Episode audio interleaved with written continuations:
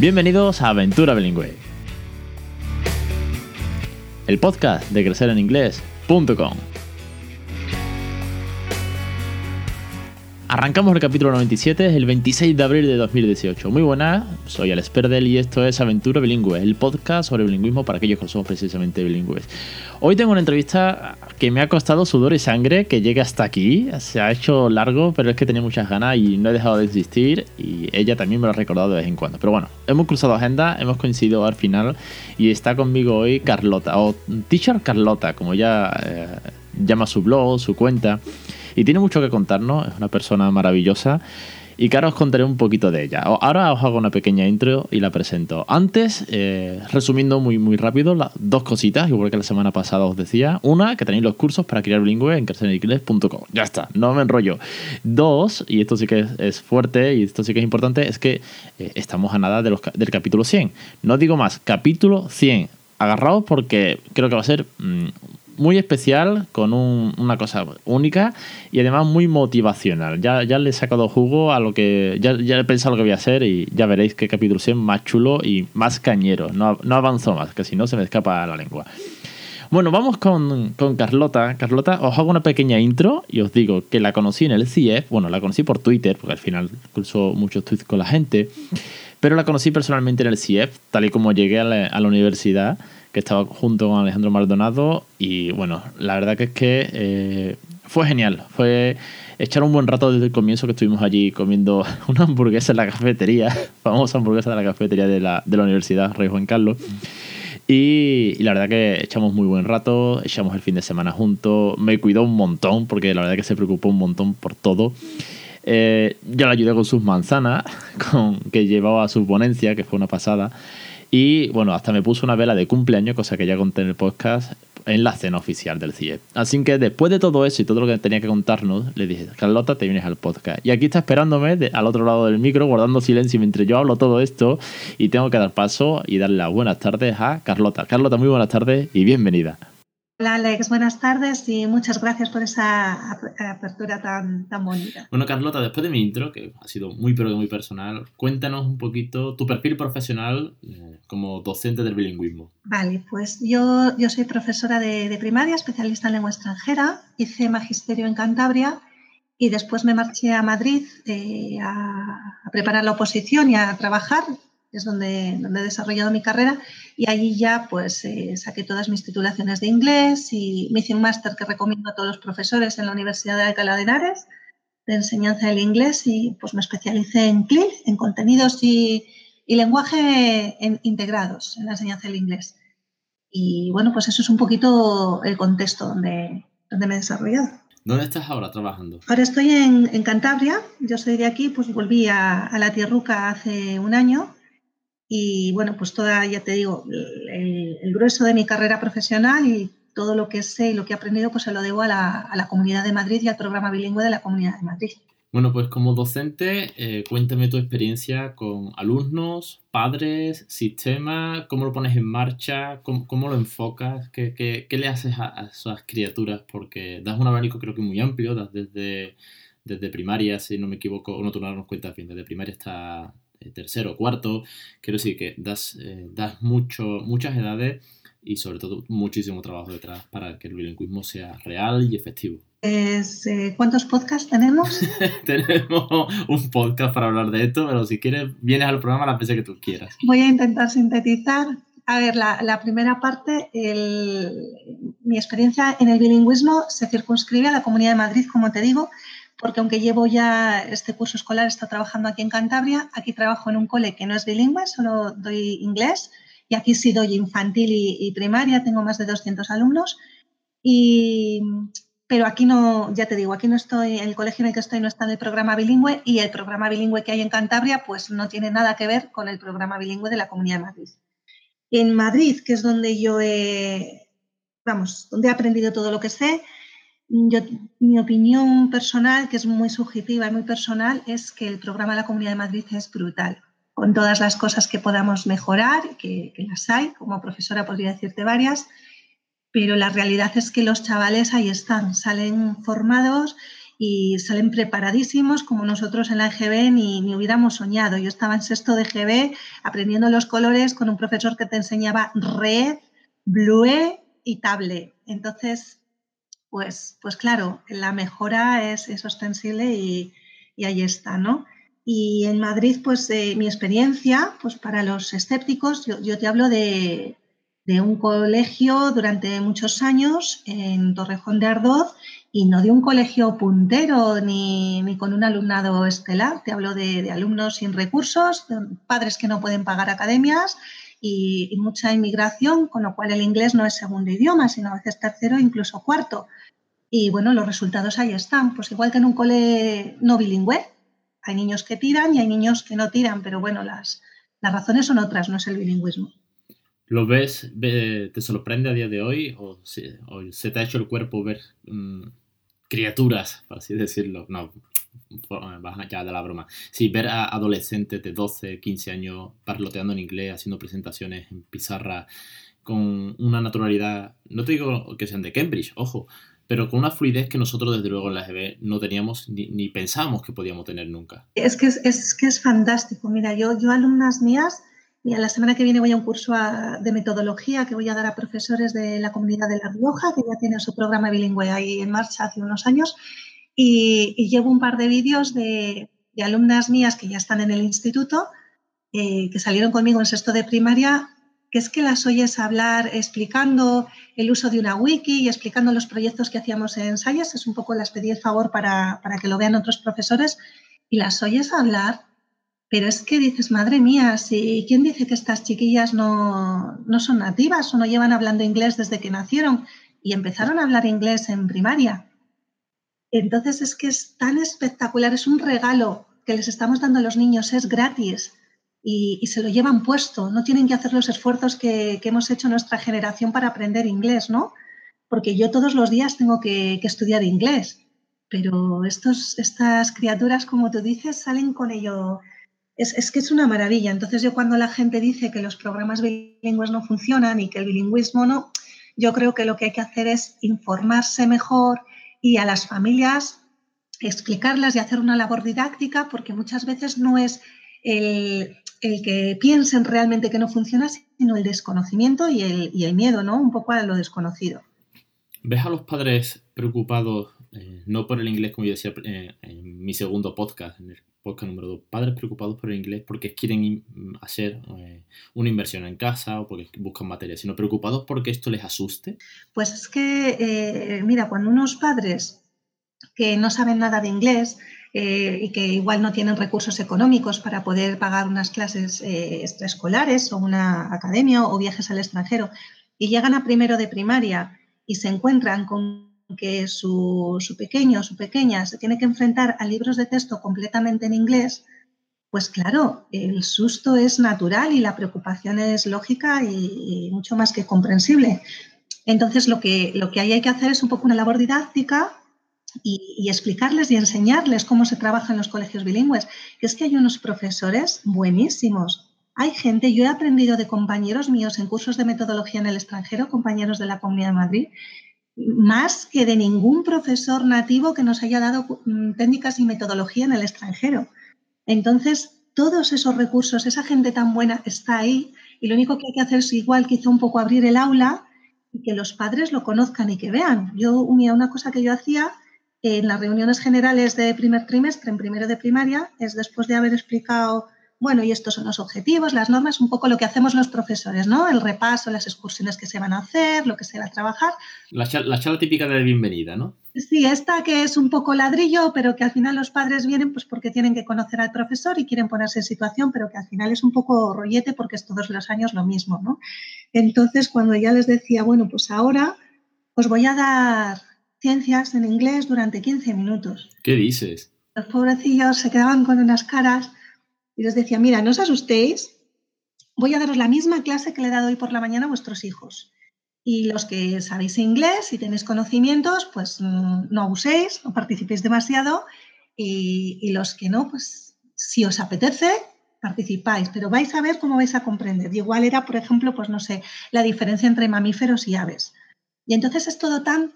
Los profesores de primaria trabajamos todo tan teatralizado, con tanta canción, tan visual, tan cercano, tan manipulativo con las manos, tan gestual, que es que se comprende, es que se comprende. Entonces al final el idioma se, se asimila, se adquiere, pues porque te está entrando por todos los sentidos. Lo tocas, lo, saboreas, lo hueles, hacemos experimentos, hace muchísimas cosas.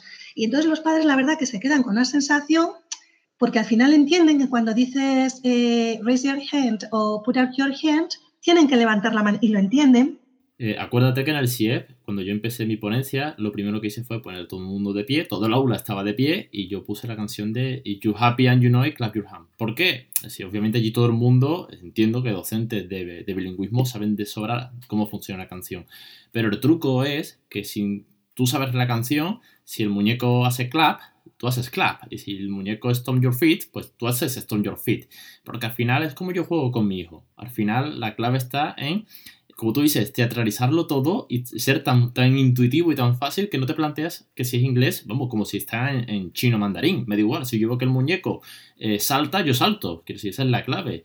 Y, ahí está eh, vuestro, vuestro secreto y, bueno, creo que, que tenéis un trabajo enorme. Si a mí me cuesta con uno, no me quiero imaginar con 25 fieras en la clase. A veces es, es, difícil porque son muchas cosas las que hay que tener en cuenta. No es solamente el que aprendan inglés, es también ritmos de aprendizaje, inteligencias múltiples, necesidades y bueno, un montón de, temas.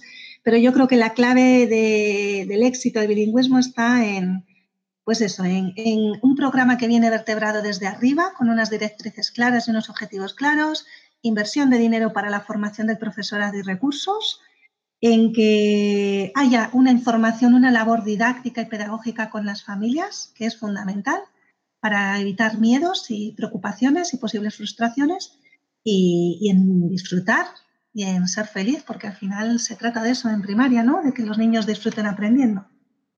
Es comunicación. Yo lo que a ver lo tengo más claro y lo divulgo. Y aquí ya todos los que sois oyentes lo sabéis.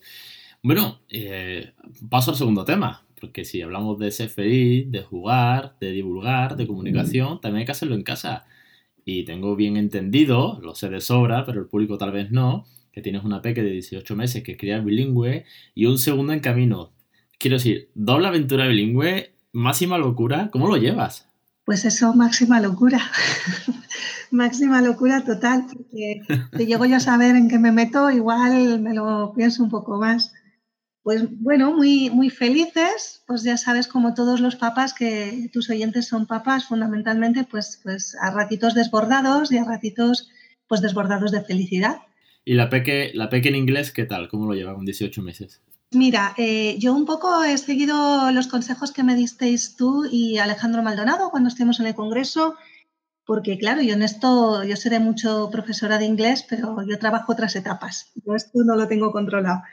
Entonces, pues relajadamente yo me limité a, un idioma. Yo hablo en inglés a, mi peque, la leo los cuentos en inglés y el papá y el resto del mundo la, da el input en, castellano. Y a día de hoy, pues yo creo que, va funcionando la cosa, a pesar de que yo creo que es, es muy poco lo que recibe de inglés porque solo soy yo, pero mira, entiende perfectamente tanto si le hablo yo en inglés como si le habla en castellano cualquier persona a la hora de, pues siéntate ahí, recoge esto, ¿dónde está tu nariz? Pues todo me lo entiende en inglés y si se lo dice el padre en castellano, pues en castellano exactamente igual. Si esto fuese eh, un canal de YouTube y no un podcast, me veríais sonreír, pero así, cosa bárbara, porque es que me hace mucha ilusión cuando como cuentas ahora mismo, es que, es que lo entiende todo. Claro que lo entiende todo. ¿sí? Es que yo tampoco me lo creía. yo fui empezando esta aventura a lo, a lo loco casi. Y sí, y, dije, madre mía, me está entendiendo. Y a día de hoy, mis padres, mis suegros, joder, ¿cómo, cómo te escucha? ¿Cómo te atiende? ¿Cómo se gira cuando le hablas en inglés? Y claro, es que, pero no es porque sea el mío. Es que son todos. Es que esto es, es que es muy natural. Entonces cuando ves el resultado, cuando lo escuchas a otras personas, mm, de verdad que es que me sacas una sonrisa enorme y me alegro muchísimo de, lo natural, de lo bonito que es y de lo bien que seguro que lo estás haciendo. La verdad es que es una pasada, ¿eh? Ella lo que es producir, pues todavía es muy prontito, ha empezado ahora con las palabras y produce en castellano, pero sí hay, hay, un par de palabras que las produce solamente en inglés, porque pues, se ve que no ha tenido suficiente input en castellano y las ha reconocido en inglés, que son la de tapa, cap Y, nariz, que lo que pasa es que nariz en castellano no la dice, pero en inglés pues tímidamente a veces dice no, no, y es muy graciosa porque se la señala, ¿no? Dice no, no, entonces yo qué sé, pues te llena de emoción esto, como decía, ¿no? De, satisfacción. Es que es más fácil, yo siempre he dicho que el peque eh, decía car porque car es más fácil que coche. Ahora, a los dos años y medio, dice coche, por fin pero no significa que no supiese que es coche, pero él prefería decir car, pues ya está, eliges la palabra, si tienes doble recursos y tienes más ventajas que, nosotros. Es verdad, yo lo que sí hago, yo cuando me, me, pide cosas, yo claro, de momento en esta etapa sí que la, la, acepto, porque claro, ya no tiene otra forma de, de decírmelo. Entonces, bueno, pues ella me dice colo, colo, y ya sé que son los colores, pero yo le digo colors. Me dice ya, ya, entonces ya.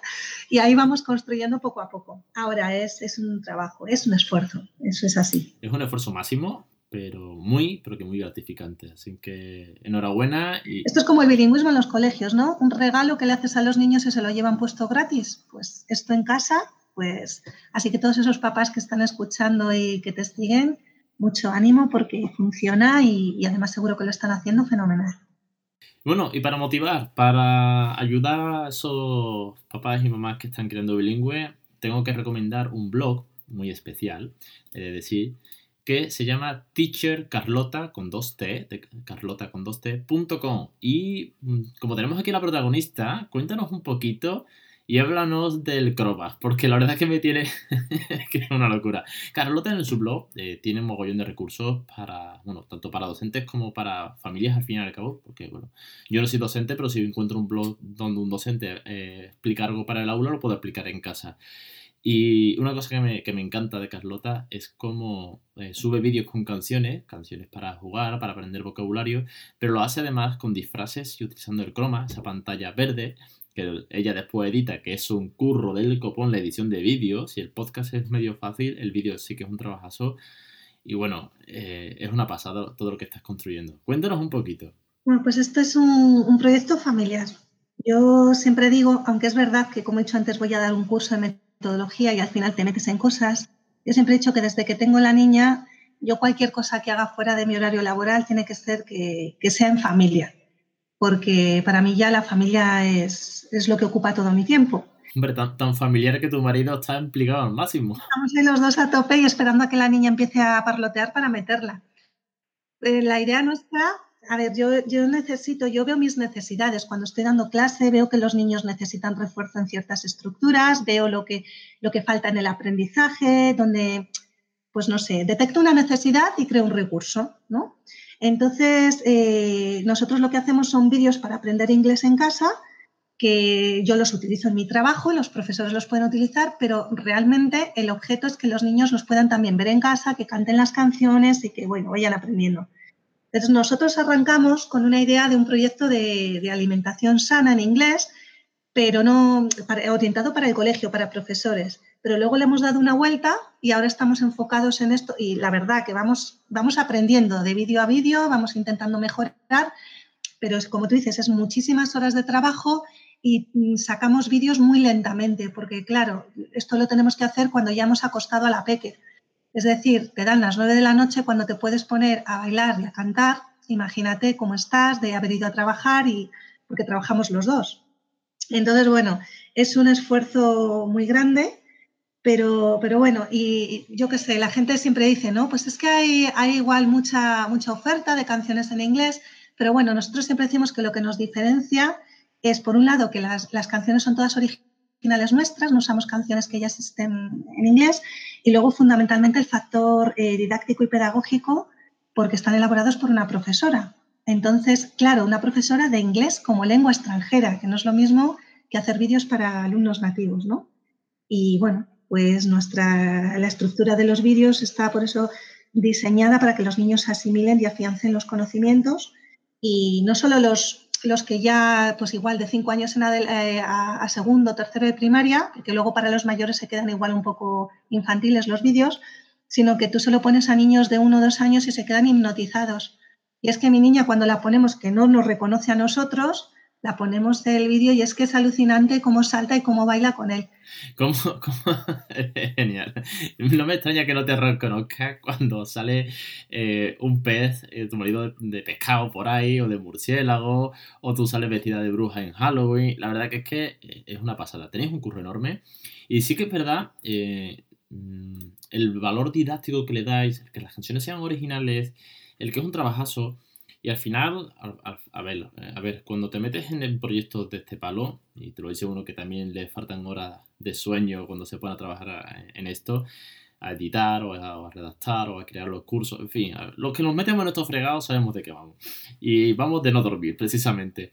Eh, aportas valor, aportas conocimiento y aportas algo que sea único. Y ahí es donde está la clave hoy tienes un seguidor, mañana tienes mil. Sí, esto no va de, crear una masa crítica porque sí, esto va de aportar valor, que es la diferencia. Y, creo que en ese sentido lo estáis haciendo estupendamente.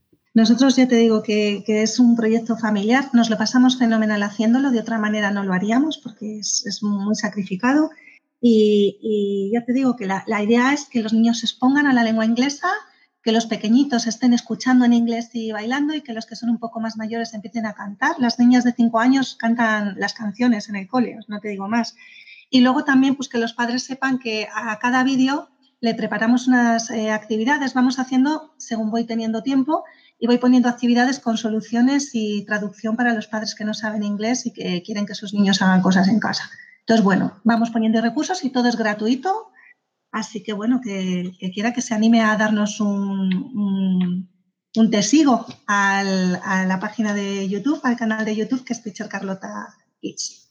Pues lo dejaré, lo te voy a dejar todo enlazado en, el post, en las notas que acompañan al podcast, te lo dejo todo enlazado, el blog, el Twitter, Facebook y sobre todo el canal de YouTube, que es donde están todos tus vídeos también, para que te sigan, para que vean el trabajazo que, hacéis en casa, muy divertido, desde luego, porque si no, esto no, no habría forma de hacerlo adelante y también para, bueno, pues para que vean el cariño que le pones. Carlota, muchísimas gracias por, todo este ratito, por, estar aquí, por acompañarme, por aportar. Es un placer enorme y muchas gracias a ti por, recibirme aquí, en tu casa. Un placer, Carlota. Un beso y, y te espero por el programa cuando quieras. Bien, pues nos vemos pronto entonces. Pues hasta aquí el programa de hoy. La verdad es que ha sido un placer tener a Carlota, me he pasado estupendamente. Es gratificante que los docentes le pongan tanto cariño, tanto esfuerzo y que sea, bueno, al final un resultado positivo, ver cómo, cómo los peques van aprendiendo inglés y también tener, pues, como ya he dicho, una aventura en casa ya la tiene doble. El día que nosotros hagamos una doble aventura en casa ya os lo contaré. me tiraré de los pelos y no dormiré. Pero bueno, eso tal vez llegue algún día. De momento tenemos uno y bastante. Y nada, os espero la semana que viene, ya sabéis, los lunes a las 20.20, clase del curso de bilingüismo. Los jueves a las 1 y 5, el podcast de aventura bilingüe. Y dentro de nada, dentro de nada, 100 programas.